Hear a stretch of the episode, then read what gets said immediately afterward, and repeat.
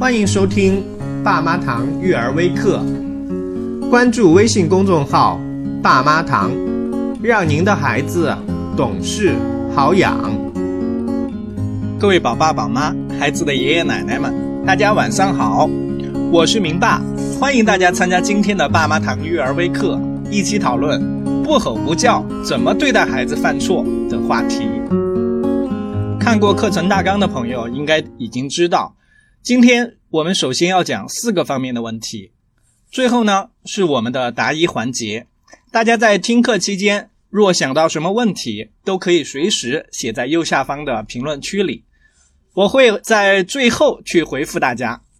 首先，我们来说一说第一个方面的话题：孩子犯错时，你会怎么做？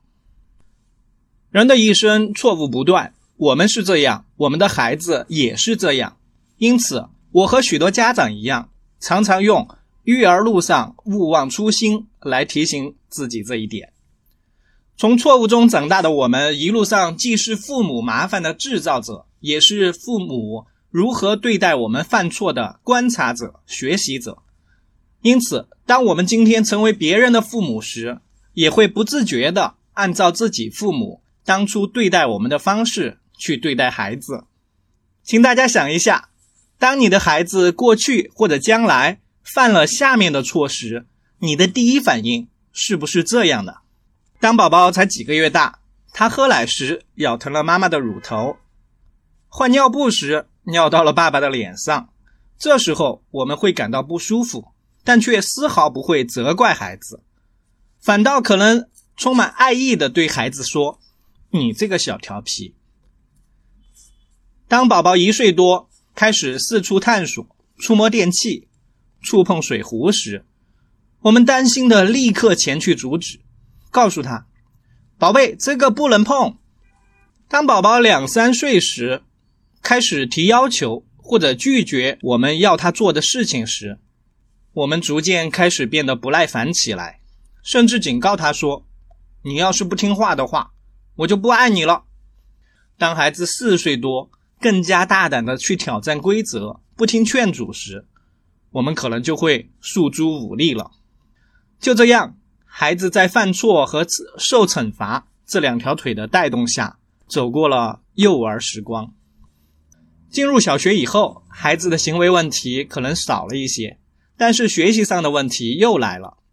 上课做小动作，回家作业不认真完成，跟他讲道理，左耳进右耳出。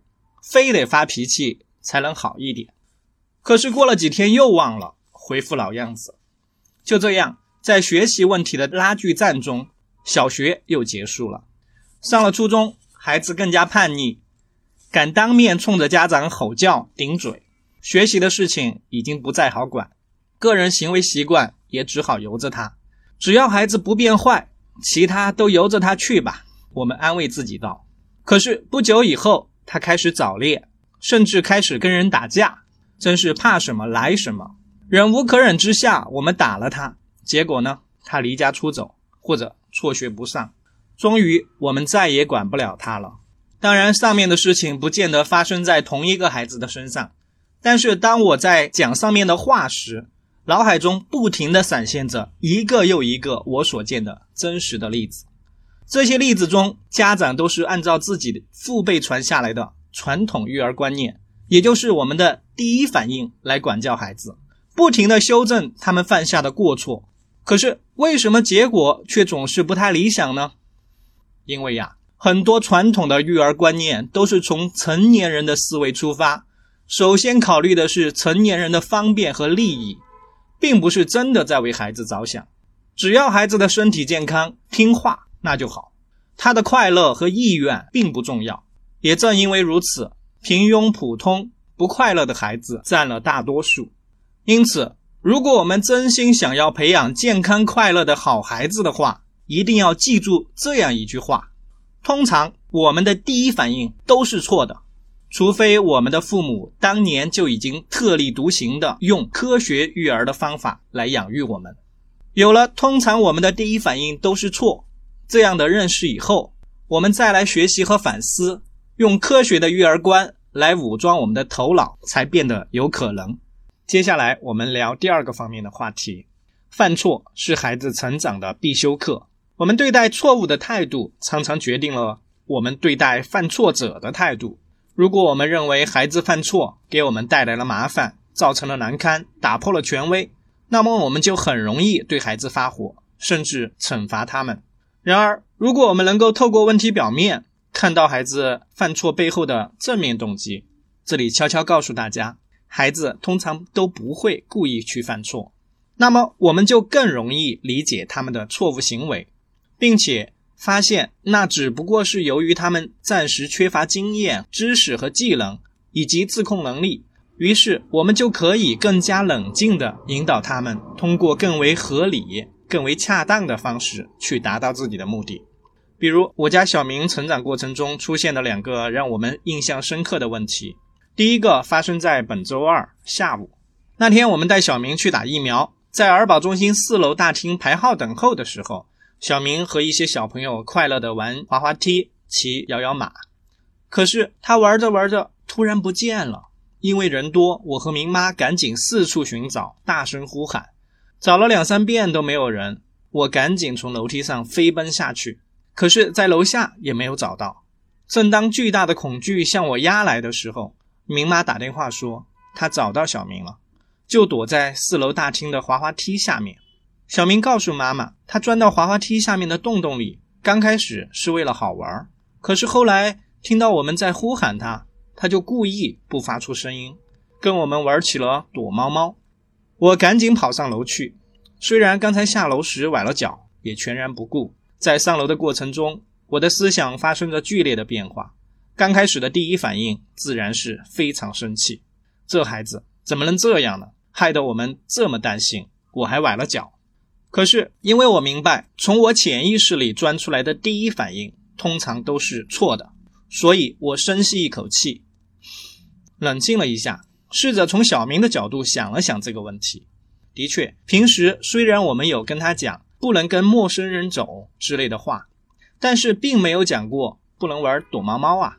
况且有哪个家长会整天没事考虑这么细致的问题呢？因此。在小明的角度来看，他并没有做错什么。于是，这么一个在很多人看来可能是较严重的错误，在我们这里就不成其为错误了，并且他给我们提供了一个弥补安全教育漏洞的机会。于是，我们根据今天的事情告诉他：小明，人多的时候，陌生的地方，我们通常来说都不玩躲猫猫，而且就算在能够玩躲猫猫的地方。在玩以前，也一定要先和大人约定好，说好了才行。为了让他除了在认知层面知道这一点，还能够在情感层面深刻的体会到，我用他喜欢的绘本书《驴小弟变石头》来提醒他。刚才爸爸妈妈就像变成石头的驴小弟，他的爸爸妈妈一样，到处去找他，去找你，非常非常的担心，还有恐惧。我们生怕从此以后再也见不到小明了。一直笑嘻嘻、觉得挺好玩的小明，这时候收住了笑脸，然后似乎体会到了什么。我相信下一次他一定不会再做这样的事情了，因为他知道并且感受到了。而且最重要的一点是他爱我们，不愿意我们因此而伤心。事后我回想起来，很庆幸当时自己没有对小明发脾气。而是让我们和他都从错误中有所学习，明白了以后应该怎么做，从而让这样一个比较大的错误造成的损失和不便，为我们的学习成长买了单。像小明的幼儿园经常会组织安全教育模拟演练，或许还达不到像今天这样的一个效果。试想一下，如果我当时对小明先是大发雷霆。再慢慢的讲道理，虽然他可能知道了自己错在哪里，但是他未必会牢牢记住，因为人的本能都是容易记住开心的事情，忘记难过的事情。就算记住了教训，他也记住了我对他的抱怨和生气，这也是在为我们良好的亲子关系埋下一个暗雷。还有一次，记得是去年八月左右的时候，两岁半的小明。在我的笔记本电脑上看动画片，看到坏人欺负好人，就激动地把手里的积木扔了出去，想要打那个坏蛋。结果这下可玩大了，笔记本电脑屏幕当场报废，有图为证，大家可以看一下。虽然如此，我们并不怎么生气，因为我们早就发现，小明每次看动画片的时候，都会把里面的故事当做真实发生的。每次看到激动的时候，都会又蹦又跳；看到好人被欺负了，就会生气的想要进去，进到动画片里面去帮忙。尽管我们一再强调动画片里面的事情是假的，我们也进不到里面去，但是有时候他还是控制不住。我们一直苦于找不到好的方法去帮助他解决这个问题。如果哪一天有人告诉我，你给我五百元，我帮你把这个孩子问题给搞定。我或许还真的愿意接受，可惜目前似乎还没有这样具有个性化的服务。而小明这一次砸坏电脑屏幕，正好给了他这样的学习机会，让他切实的体会到动画里的故事的确是假的，我们只能观看，也无法参与。当孩子能够通过错误导致的结果本身受到教训的时候，我们大人其实就不用多说什么。接下来一周左右的时间，我都没有去用电脑。小明呢，也无法在电脑里面继续看他喜欢的动画片。后来电脑修好了，他看动画片时虽然还是会比较激动，但基本上没有再去扔东西打他了。通过上面两个我家小明犯的比较严重的错误，我想说明的是，小孩子通常不会故意犯错，如果犯错，通常是因为缺乏知识、经验、技能，还有情绪的自控能力。每当孩子犯错以后，我们大人只有克制住大脑当中的第一反应，才能够冷静的把错误变成孩子和我们学习的机会。这里之所以提到我们啊，提到了我们家长学习的机会，主要是因为每一个孩子错误背后，其实都有我们家长教育的漏洞和疏忽。中学语文书上有一篇文章，名字叫做《畏惧错误就是毁灭进步》，这是对于社会进步而言的。其实，对于小孩子来说，同样可以套用一句话：畏惧错误就是阻碍成长。如果孩子小的时候不犯错误，他就不能真正理解错误行为和结果之间的关系，以及应该怎样采取正当的行为。因此，孩子砸烂东西、伤害小动物，会让他有机会学习到爱惜和怜悯；孩子与人争抢玩具，会让他有机会学习到。如何处理人际矛盾？当孩子与父母亲顶嘴对抗的时候，让他有机会学习怎样去捍卫自己的权利，怎样去谈判。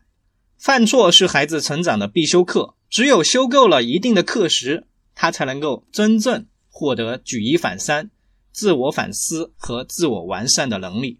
当然，这里我们要特别说明一种情况，就是。有的错误后果是我们和孩子都无法承担的，比如在马路上玩出了车祸。对于这样的错误，我们自然要避免。不过呢，也不是绝对的禁止。怎么说呢？比如我有一个二年级的学生，每次过马路的时候都不注意看车，家长提醒了好多次都没有效果，孩子全然不当回事。于是我用了一个方法，我告诉他，我找来了一个旧汽车轮胎，我们要玩一个过马路的游戏。我让他在一块空地上假装横穿马路，然后我用力的推动轮胎去撞他。第一次他没有被撞到，嘴角露出了一丝得意的微笑，仿佛在说：“看我反应多迅速。”第二次我加大了力量，并且设计了线路，结果轮胎一下子撞倒了他。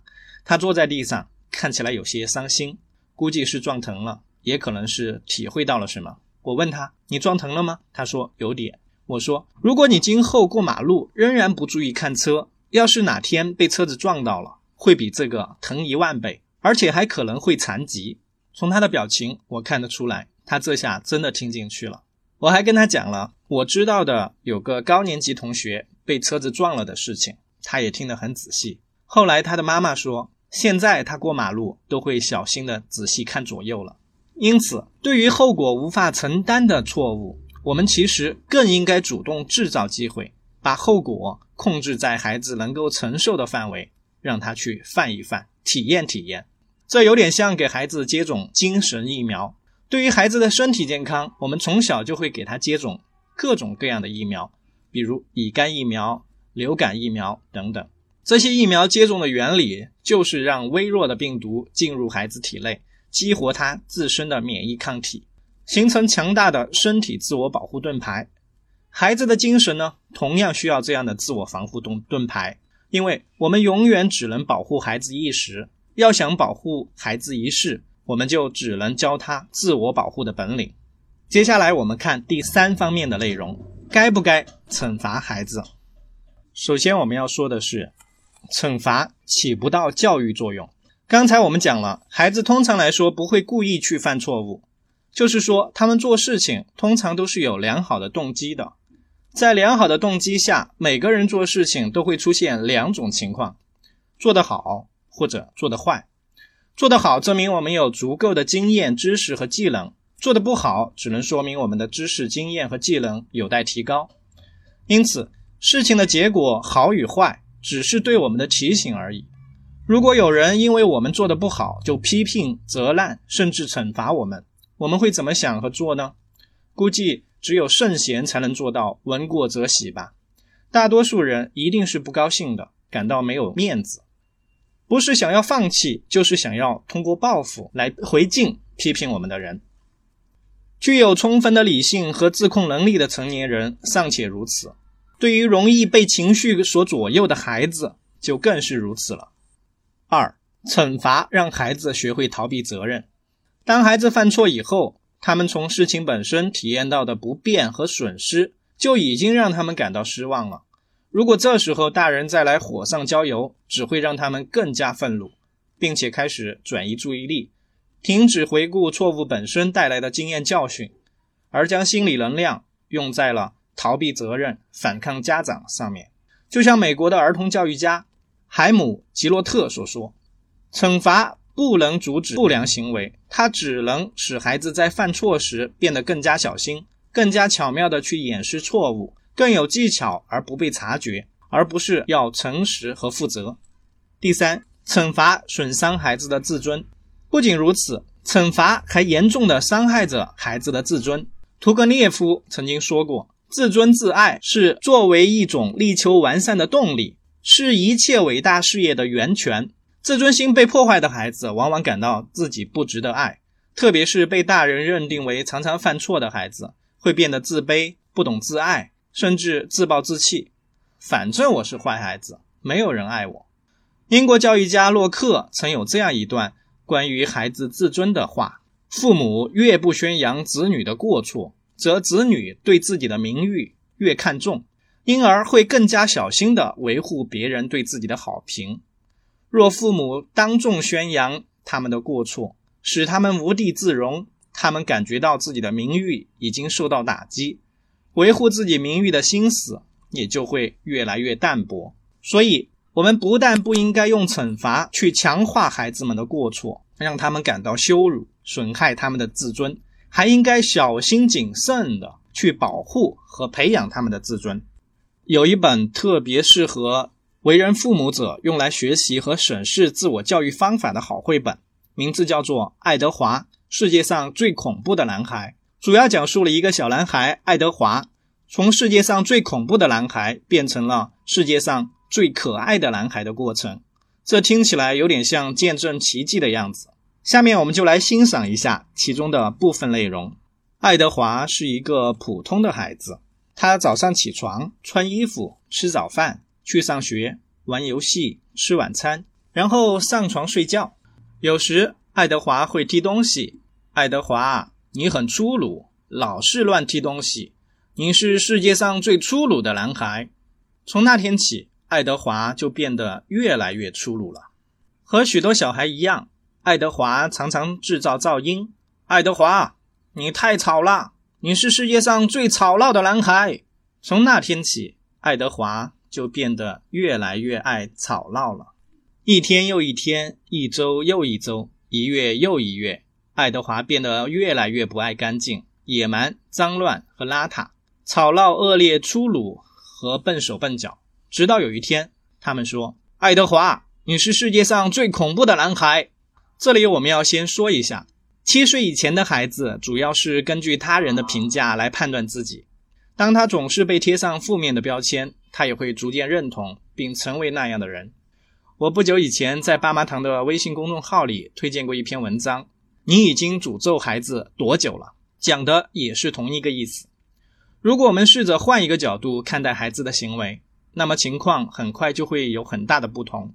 我们接下来继续看爱德华这个世界上最恐怖的男孩后来的命运是怎么奇迹的发生变化的。有一天，爱德华又踢飞了一个花盆，它飞过空中，落在地上。爱德华，我看见你种的花长得很可爱，你应该多种一些植物啊。爱德华很会种花，因此大家都请他到家里的花园来帮忙。顽皮的爱德华提着一桶水，等小狗走过来的时候，马上把水泼向他。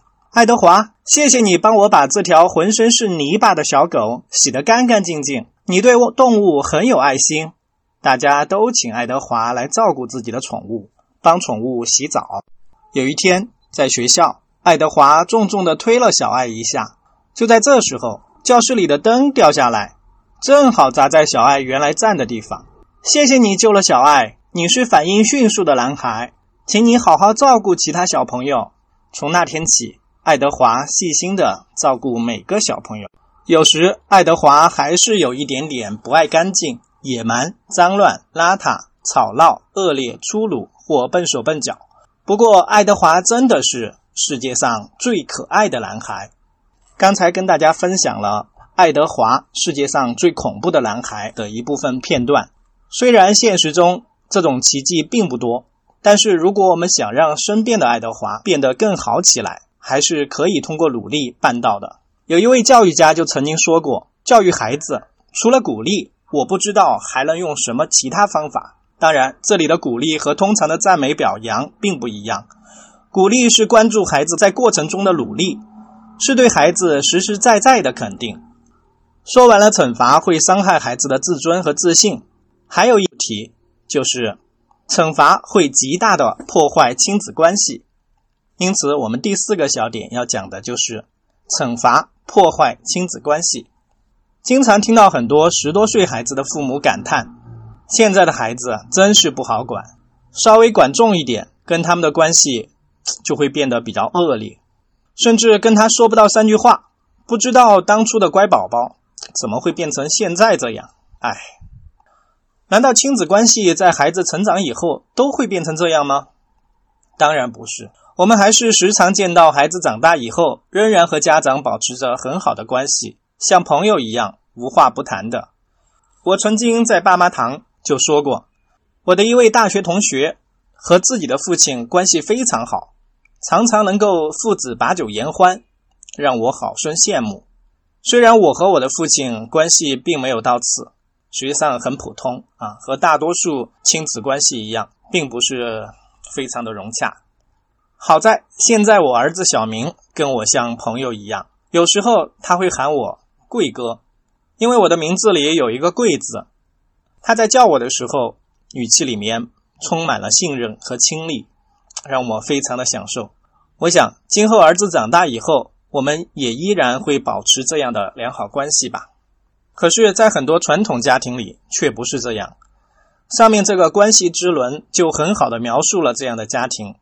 在其中，亲子关系密切的发生着微妙的变化。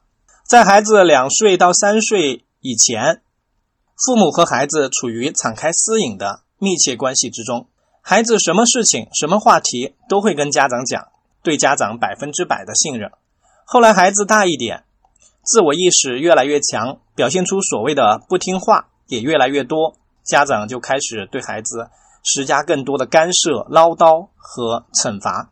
因此，孩子在我们面前开始有话不敢讲，开始有所保留，只谈自己对某件事的情绪感受。比如说：“妈妈，我的糖掉了，我很难过。”如果我们不能很好的理解和接纳孩子的感受，对孩子讲话：“掉了就掉了呗，有什么大不了的？”那么逐渐的，他就开始只谈自己对某件事情的想法。妈妈，糖掉了，我想再买一个。如果我们回应他，谁叫你不好好拿，掉了今天就别吃。那么慢慢的，他开始只讲事实。妈，糖掉了，并且不太在乎你的想法了。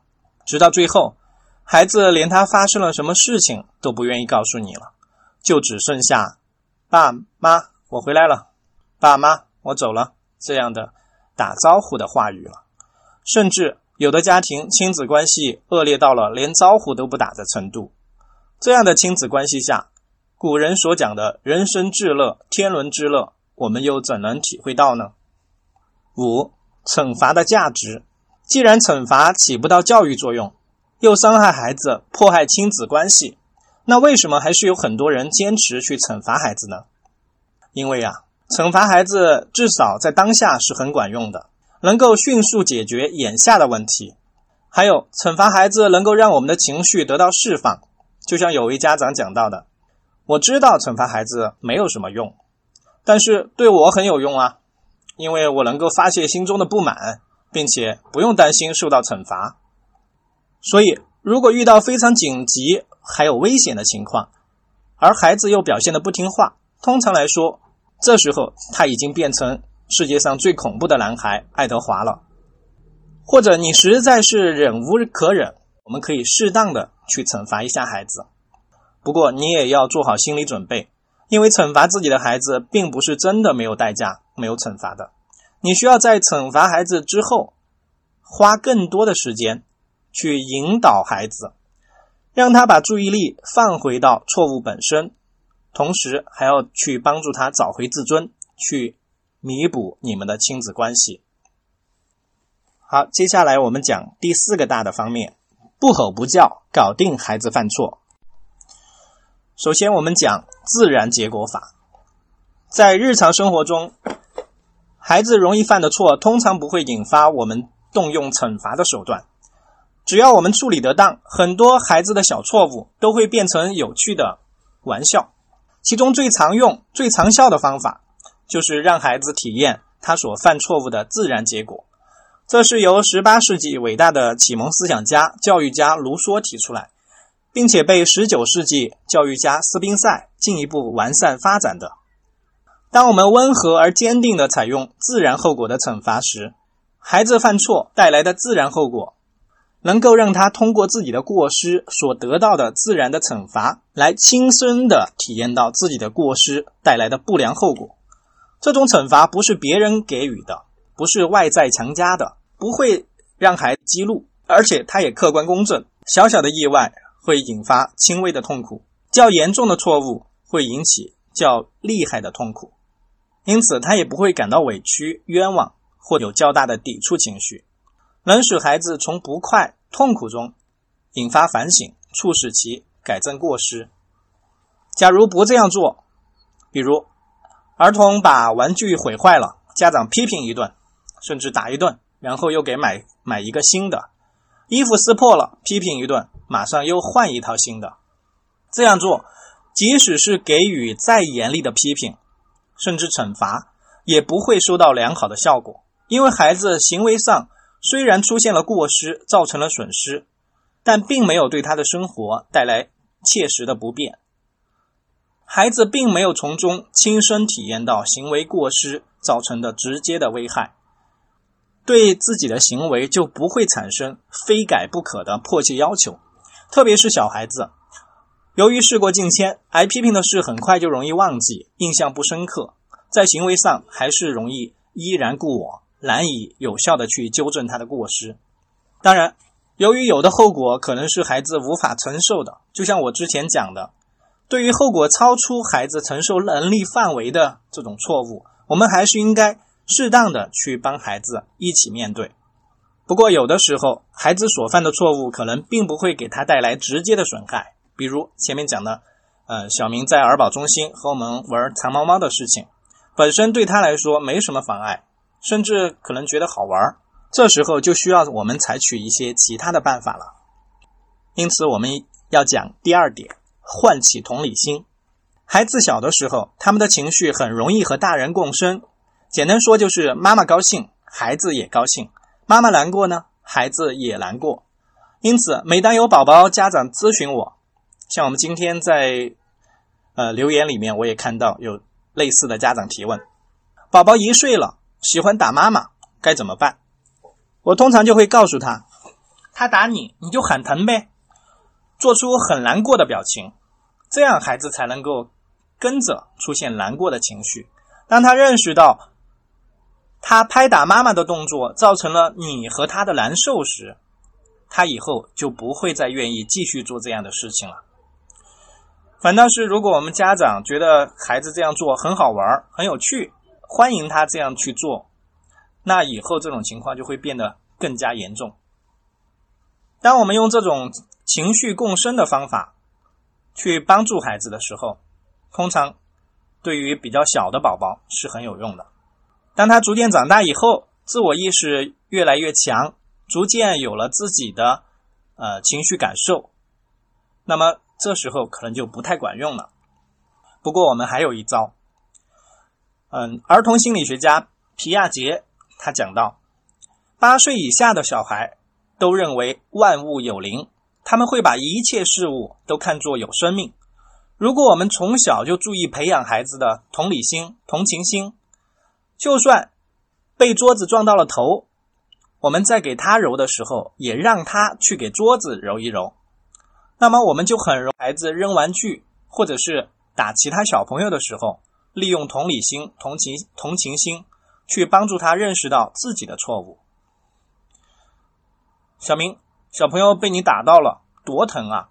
他的妈妈该有多伤心啊！你看，你上次受伤了，妈妈也很伤心，不是吗？当孩子认识到自己的错误，我们再来引导他道歉。弥补自己的过失的时候，就会变得相对来说很很容易，他也更容易知错就改。对于比较小的呃孩子的错误问题，除了唤起同理心的方法，我们还可以采用的方法有转移注意力，比如孩子在超市跑来跑去，这时候我们可以邀请他和我们一起去推。或者是帮我们拿一个东西。另一种方法，明确规则。当孩子在超市里跑来跑去，我们也可以告诉他，不可以在超市里跑跳，会影响别人，也会发生危险。当明确规则的情况还不是很有用的时候，我们可以给孩子提供选择。比如，我们可以告诉孩子，你是好好走路，还是坐在购物车里面，或者是帮我推购物车？你自己来选择吧。当孩子做出选择，并且感到这是他自己的决定时，他会比较愿意遵从。当然，有的孩子既不愿意接受选择，又不愿意好好走路，仍然在超市里跑来跑去。我们还可以告诉他：不好好走路，那么我只好让你坐在购物车里了。但是对于大的孩子，我可以说：我只好让你和我一起推购物车了。这样才不会影响别人，以及发生危险。当我们这样说的时候，实际上是在告诉孩子，你的行为虽然不会立刻受到自然结果的惩罚，但是我们会用一种约定的逻辑后果来给你一些教训。当然，当我们在使用逻辑后果的时候，我们必须要非常的谨慎，尽量让人为安排的人为设定的逻辑后果。与孩子的不良行为之间有直接的联系，这样才不至于让他觉得这是我们在随意滥用我们家长的权威，对他实施惩罚。比如，有的家长说：“你好好走路，今天晚上不许吃饭，不许看电视。”那这样的话，就很容易将亲子关系置于到比较大的冲突当中啊，让孩子开始不是思考自己的行为。而是去顶撞家长。当我们实施一系列的管教孩子的方法的时候，我们一定要注意做到温和而坚定，让孩子感受到我们是在爱他，是在保护他，而不是在惩罚他。如果孩子不接受我们安排的逻辑后果怎么办呢？我们要硬逼他吗？要动用武力吗？当然也不是。我们不妨给孩子再提供一次机会。让他可以通过自律去约束自己的行为，确实，嗯，从这一教育孩子真的是需要很大的耐心。如果我们家长因为自己的工作繁忙啊，或者是有很多的家务，然后整天很劳累，既没有时间啊，又没有耐性去教育孩子的话，那我想不妨把这个工作啊留给其他人，或者是暂时把问题搁置一下啊，在你有空，然后精力比较好、情绪比较好的情况下再来处理。嗯，对于因为孩子缺乏知识、经验、技能导致的错误，我们其实不必对孩子有过多的要求啊。我们这个时候就应该为孩子提供更多的示范，并且带领他进行模拟演练啊，让他用知识、经验、技能去弥补自己将来可能犯的错误。第三个比较大的方法，达成约定。有的时候，孩子会出现一些比较大的，也比较不容易改变的问题，比如网瘾、作业磨蹭的。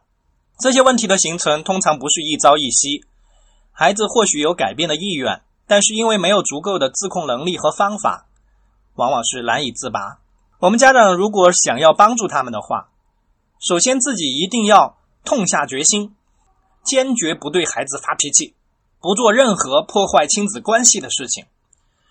然后和孩子并排的坐在一起，而不是面对面，让他感受到你是在帮助他，是和他一伙的。然后和孩子一起讨论一下他对于这个问题的感受，还有这个问题背后他希望达到的目的，他的需求是什么，让他意识到你希望去了解他真实的想法和感受，并且。为他提供有必要的、有价值的帮助。当然，要想去理解孩子为什么爱上网、为什么作业磨蹭以及其他的一些问题，并不是我们口头上说一说啊，孩子，我理解你啊，你告诉我啊，为什么要这样做，并不是简单的说一说，孩子就能够理解、就能够接受的。我们必须要通过学习和思考，去反复的研究这个问题。就像在我们的留言区，我看到有家长说自己的孩子啊，十二岁，然后整天沉迷于网络。呃，家长如果把孩子的手机或者电脑控制起来的话，孩子还会上来抢夺。其实从网瘾这样一个情况，我们可以自行为背后的心理需求，就是他在现实生活当中，在学习或者是在人际互动啊，在与同学进行。啊，玩耍游戏的过程当中，无法得到个人的成就感，无法体现出自己的价值。而在网络上，在游戏当中，他可以通过过关，通过通过嗯打游戏升级，然后证明自己的能力，证明自己的价值。这往往是我们的网络游戏吸引孩子们的地方。所以。如果我们想帮助孩子戒掉网瘾，首先应该他帮助他在现实生活当中找到能够让他发挥自己的能力、体现自己的价值的事情。当然，这就需要我们家长有智慧啊，有恒心、有毅力，去为孩子营造这样的一种环境。啊，当我们了解了孩子的感受和需求以后，我们还要进一步去告诉孩子。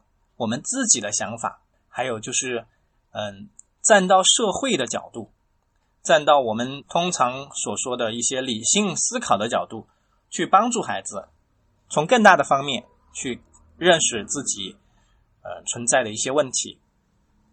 最后，我们再通过平等的协商和孩子商定一个有助于问题解决的方法。我相信，只要家长足够真诚，愿意考虑孩子的利益。做听话的家长，那么孩子也自然会模仿你听话的孩子。好了，今天的微课我们就到这里。人的一生就是错误不断的一生。如果我们不动用惩罚的手段，更积极的看待孩子犯错，他自然会变得善良和懂事。因为榜样的力量是无穷的。只要我们也是那样的人，根本无需担心这一点。最后，我再推荐几本书。